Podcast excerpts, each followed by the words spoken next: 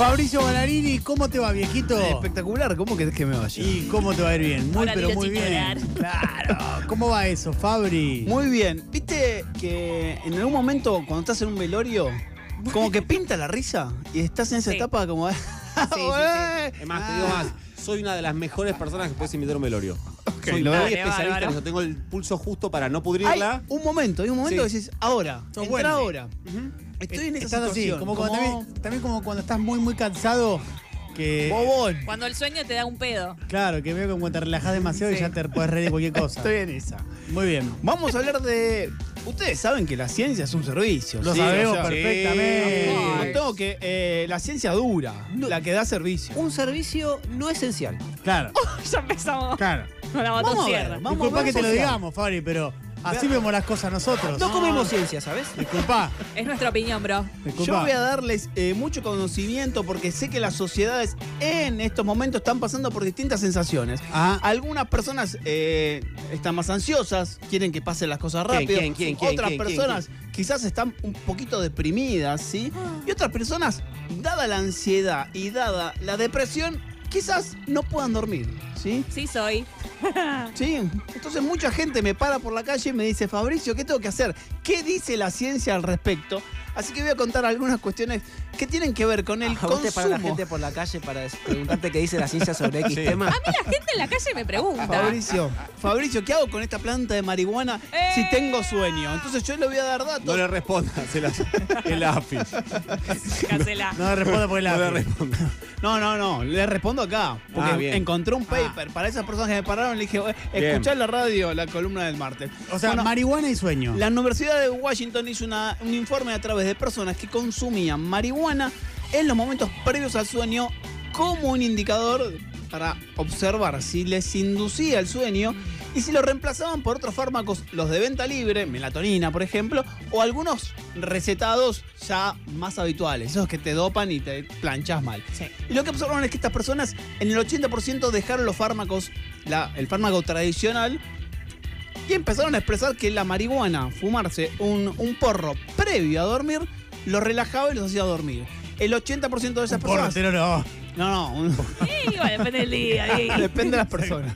Ah, depende, depende de las personas. Si no como... Es que no, No, no. sé, Diego, eh, no sé cómo se fuma, la verdad. Y no. Una- un poquito. Bueno, estas personas en Estados Unidos, muchos estados de Estados Unidos, esto es legal, por lo cual se puede recabar información de distintos lugares. Sí. Entonces le pueden preguntar cómo lo consumieron, la concentración, si lo hicieron.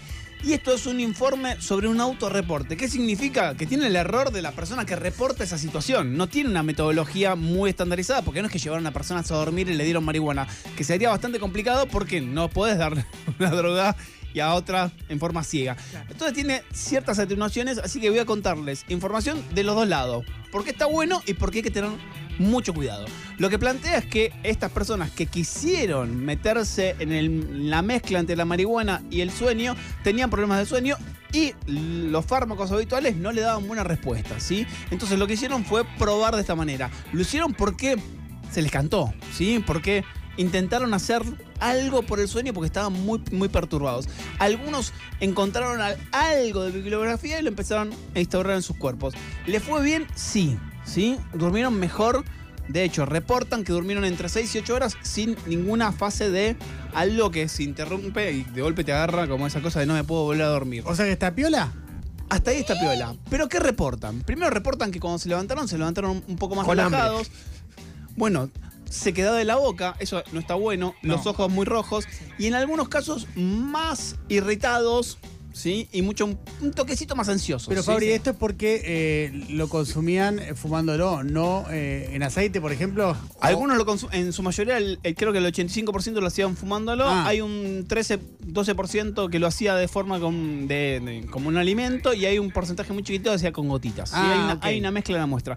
Por lo cual, Pero, perdona, pero en todos los casos estamos hablando de que sustituyen a un químico X que venían consumiendo Exacto. por la marihuana. Son personas que tenían un diagnóstico de problemas de sueño, que tenían un- una droga estandarizada. Esta droga no me funcionó, empiezo a reemplazarlo con marihuana y ellos reportan, autorreportan con todos los errores que tiene que ver, y ahora voy a contar por qué es un error, qué les hizo mejor, ¿sí?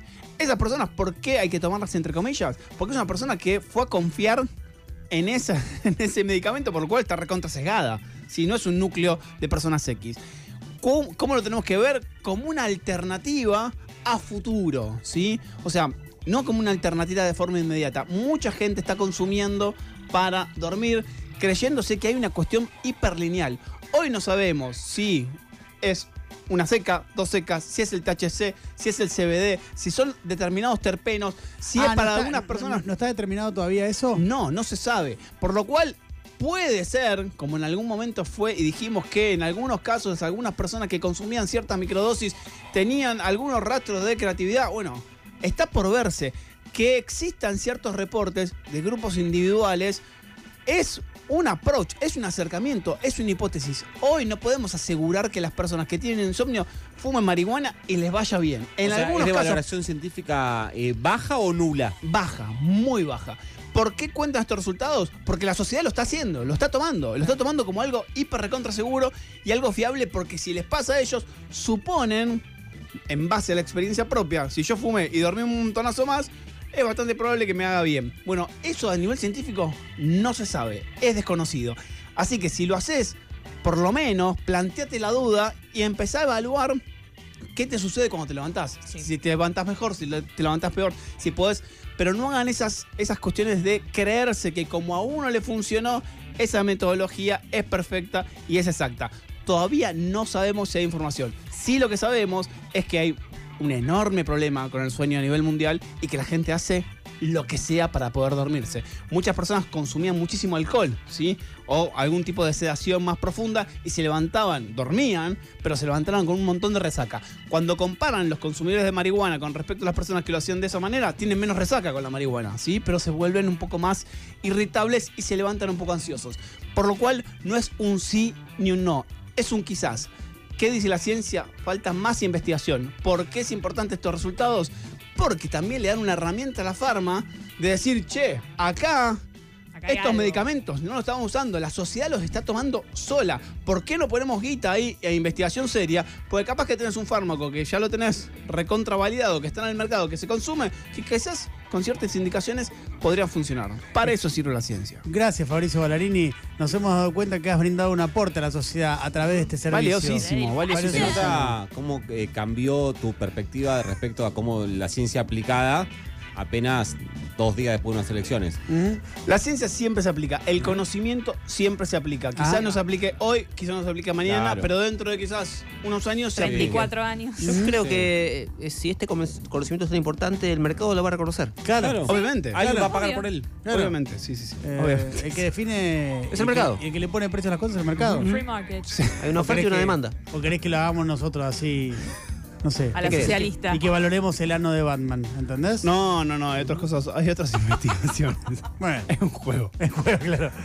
Eh, como siempre, un placer que estés con nosotros, Fabri. A ustedes. Gracias, eh. Patricio Ballarini, una vez más el mejor país del mundo. La columna de Fabricio Ballarini es presentada